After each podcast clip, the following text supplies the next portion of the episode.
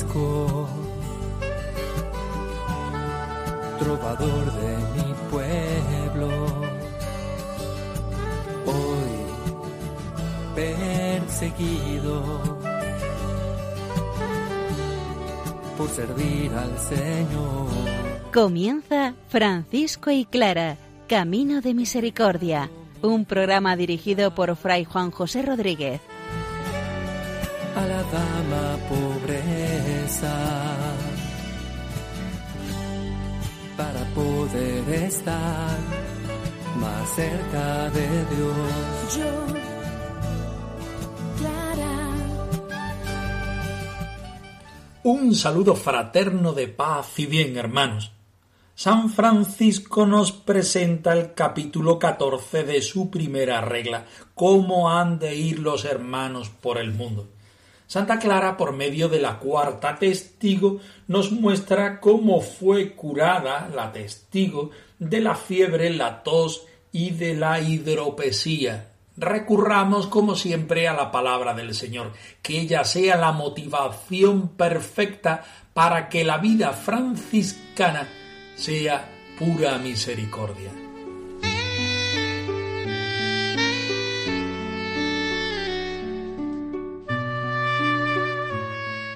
Del Evangelio según San Lucas.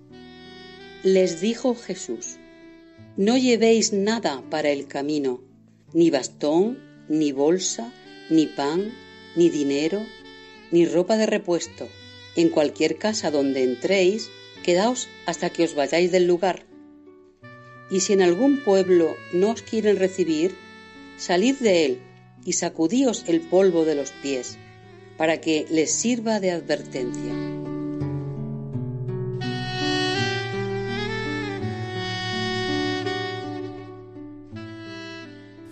San Francisco está explicando a los hermanos menores, a los franciscanos y a todos nosotros cómo quiere que ellos sean en medio del mundo, el estilo que han de tener cuando van a la evangelización, cuando están fuera de la fraternidad, pero van enviados por la misma fraternidad.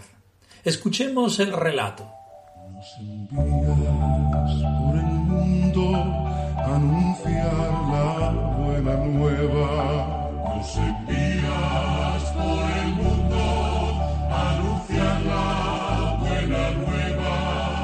antorchas encendidas y una nueva primavera. Mil antorchas encendidas y una nueva primavera.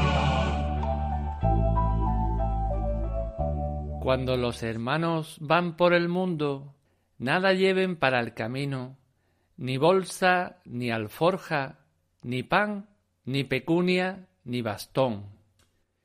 Y en cualquier casa en que entren, digan primero, paz a esta casa, y, permaneciendo en la misma casa, coman y beban de lo que haya en ella no resistan al malvado, sino al que les pegue en una mejilla, preséntelen también la otra. Y al que les quite el manto, no le prohíban que se lleve también la túnica. Den a todo el que les pida, y al que les quite lo que es de ellos, no se lo reclamen.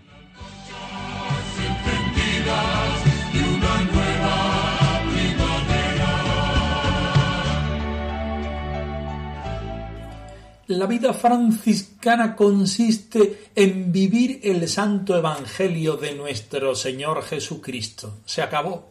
Ahí está la explicación de toda la regla, de toda la vida franciscana, de toda la experiencia evangélica de manos de Francisco y de Clara. Y si cabe añadir algo, San Francisco dice sin glosa, es decir, sin mucha explicación, a lo concreto, a lo práctico, a lo que se ve, a lo que se puede tocar. San Francisco prefiere que los hermanos vivan el Evangelio a que lo escuchen a él. porque lo importante del seguimiento del Señor al estilo franciscano es el Señor, no el estilo franciscano. Y el Evangelio aquí es muy claro. No llevéis nada para el camino, y especifica lo que los hermanos, es decir, lo que los seguidores no deben llevar. Ni bastón, porque el bastón no sólo sirve para apoyarse en el camino, para defenderse de algún animal o de algún otro peligro, sino también puede servir para dar potestad, para ponerse delante de los hombres como alguien que tiene mayor poder sobre los demás. Tampoco lleven bolsa, porque la bolsa se guarda y la vida franciscana precisamente es el no guardar, el no poseer. Recordemos la expresión más puramente franciscana del sin propio. Hacer no un voto de pobreza, sino renunciar a toda posesión de la tierra para tener la única posesión necesaria que es el Señor. Evidentemente en la bolsa se pueden meter muchas cosas, pero la más interesante, podríamos decir aquí la más peligrosa es el dinero, que también lo especifica. No lleven bastón, no lleven bolsa y la bolsa para llevar el dinero.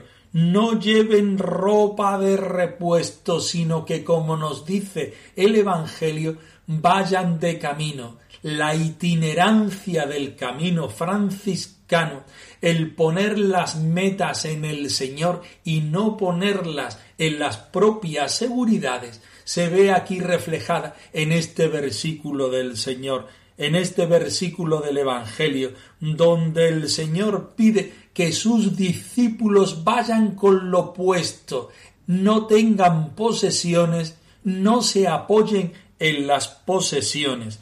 Y allá en la casa que entréis, Quedaros hasta que os vayáis, no andéis de un sitio a otro, y si no os reciben en un pueblo, salid y sacudid el polvo de los pies para que sirva de advertencia que ese pueblo, que aquella localidad no quiso recibir el mensaje del Evangelio.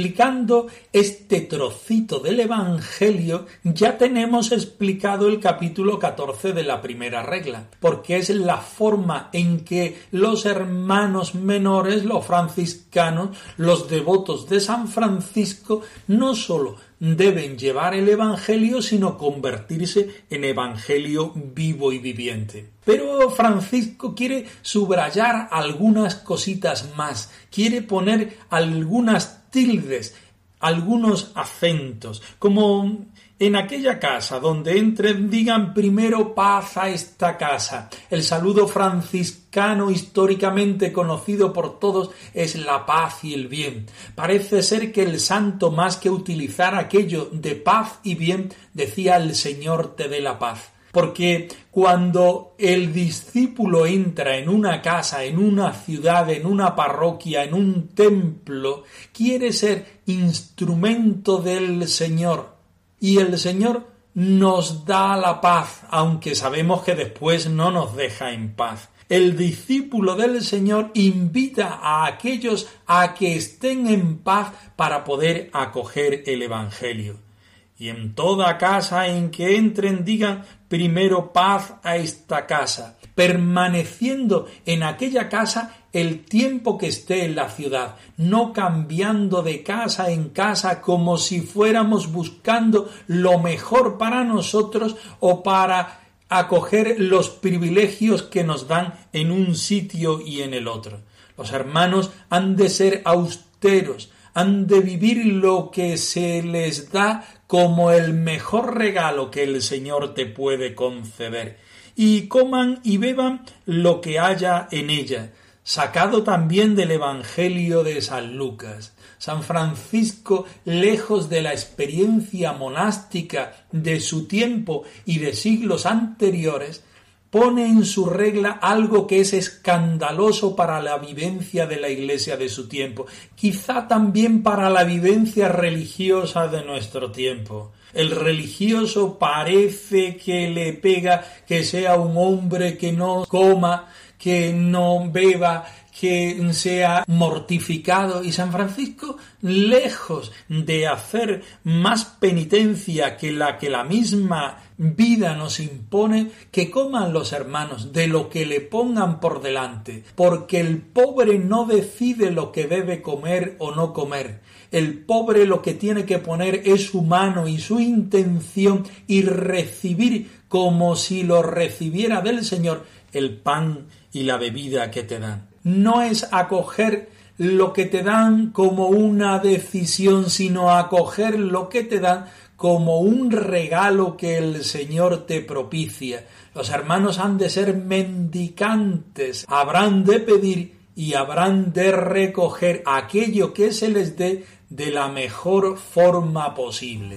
Voy a seguir tus huellas, voy a seguir tu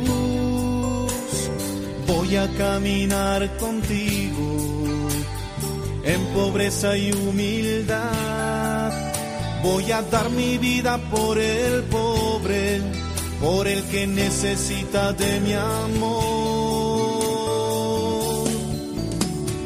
Quiero ser otro Cristo, quiero ser libre como tú, Francisco. Quiero ser otro Cristo para llenar el mundo de alegría, para ser más humano cada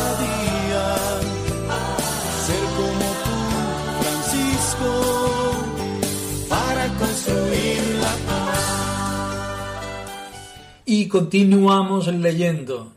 Si la vida franciscana es austera, si la vida franciscana es exigente es porque el mismo Evangelio es exigente y San Francisco nos lo hace saber desde el principio. No resistan al mal, sino a quien les pegue en una mejilla, vuélvanle también la otra. El mal está presente, la prueba está presente, la evangelización es difícil, salir de los muros de la fraternidad es complicado en todos los tiempos, en los de Francisco y en los nuestros actuales. Llevar el Evangelio supone que nos van a golpear la cara, que nos van a presentar el lado más contrario de las cosas, pero el hermano no puede resistirse al mal, sino debe asumir que el Evangelio es ir a contrapelo, que lo más normal es que a la gente no le guste este estilo que conlleva entregar la vida por completo. Y no solo eso, que la gente no acogerá el Evangelio, sino que además nosotros que llevamos el Evangelio y que debemos encarnarlo, tendremos el mismo fin que el mismo Jesucristo. Den a todo el que les pida y a quien les quita sus cosas, no se las reclamen. Vivimos el sin propio, pero vivimos el estilo de la evangelización totalmente cristiano. Es darse porque el Señor nos lo da todo.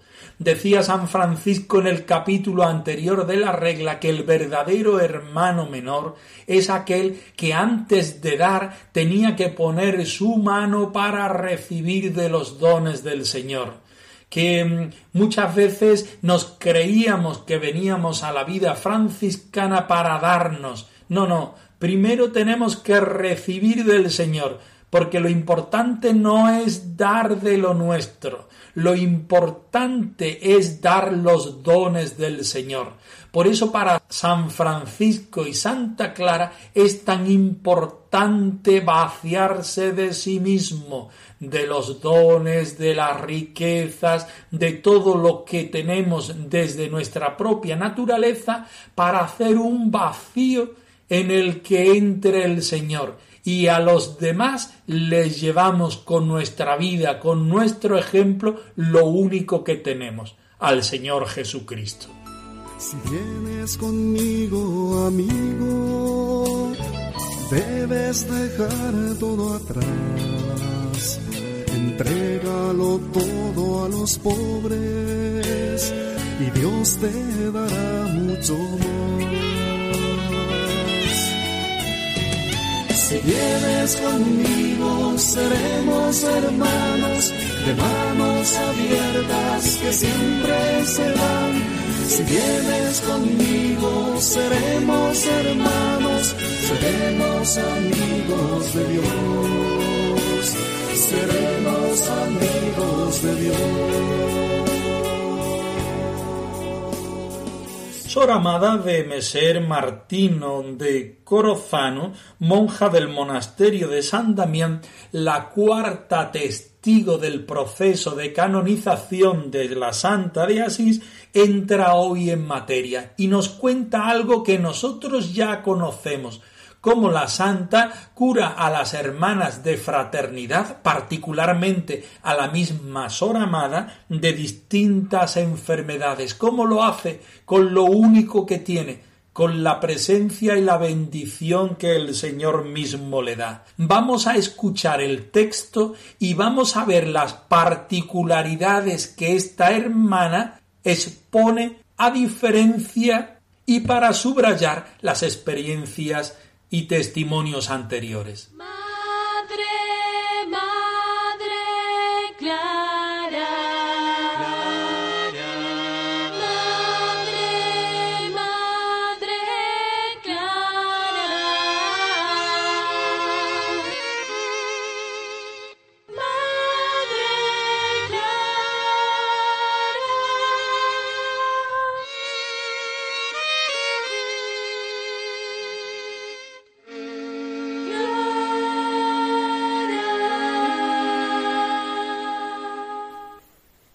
Como ella fue curada de la fiebre, la tos y la hidropesía. También declaró la testigo que estando ella gravemente enferma de hidropesía, fiebre y tos, y con dolor en un costado, Santa Clara le hizo con su mano la señal de la cruz e inmediatamente la curó. Preguntada sobre las palabras que decía la santa, respondió que habiéndole puesto encima la mano, rogó a Dios la librase de aquella enfermedad si era mejor para su alma. Y así de repente quedó sana. Preguntada sobre cuánto tiempo llevaba enferma, dijo que había estado trece meses y que después no padeció más de aquella enfermedad. Tenía entonces el vientre muy hinchado, de modo que apenas podía inclinar la cabeza. Y así, por los méritos de la santa, el Señor la curó perfectamente.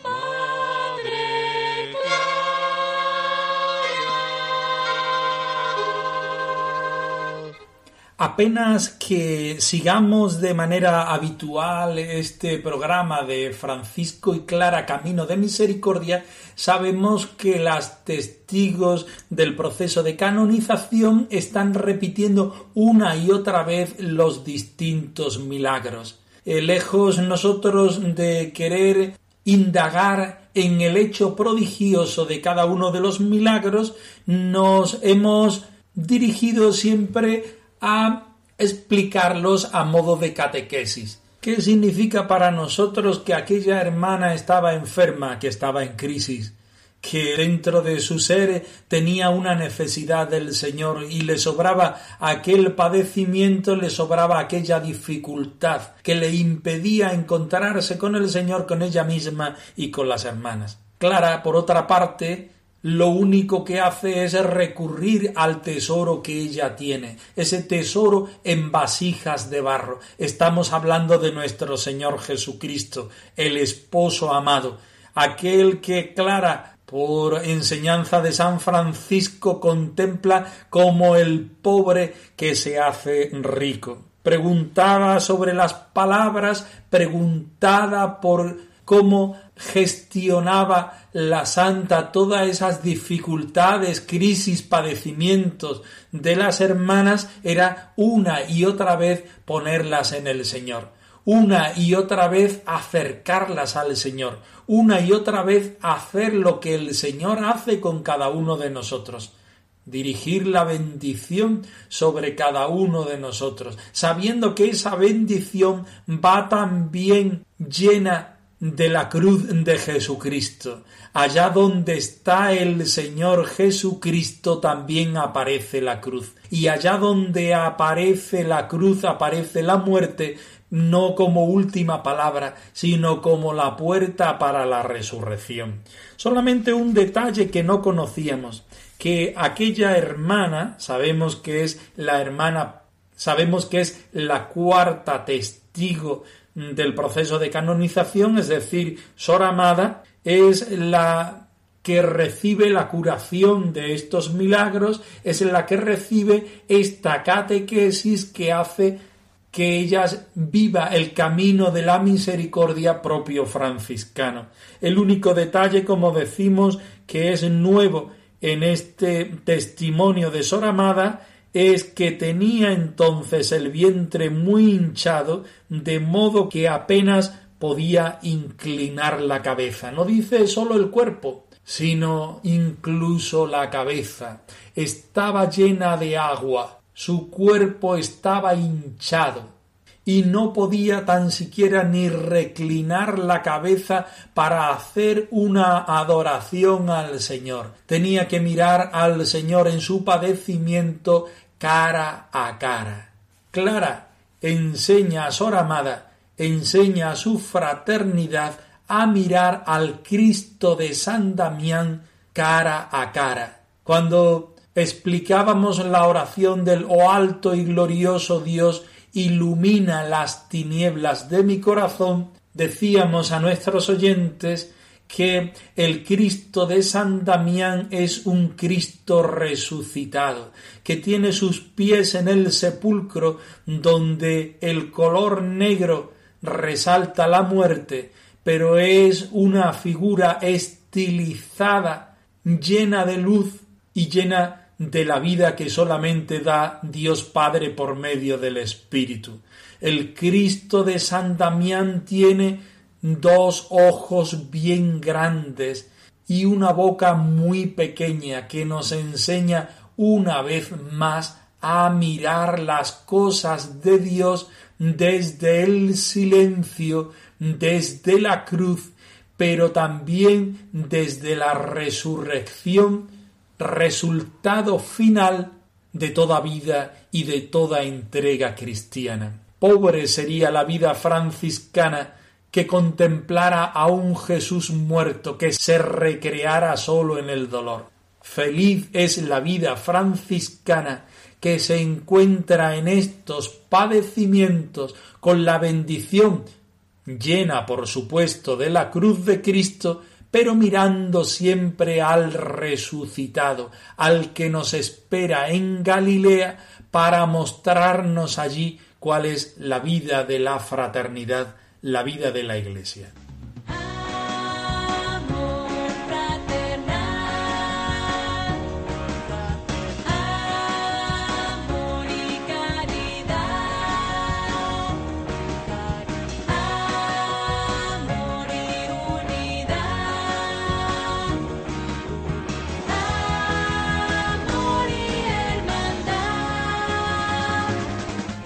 Francisco y clara arroba radiomaria.es. Os dejamos la dirección de nuestro correo electrónico por si queréis poneros en contacto con nosotros en algún momento.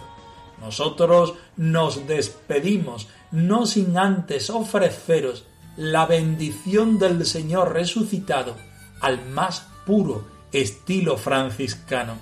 Que el Señor os conceda la paz y el bien, hermanos. Francisco, trovador de mi pueblo, hoy perseguido por servir al Señor. Han escuchado en Radio María Francisco y Clara, Camino de Misericordia, un programa dirigido por Fray Juan José Rodríguez. a la dama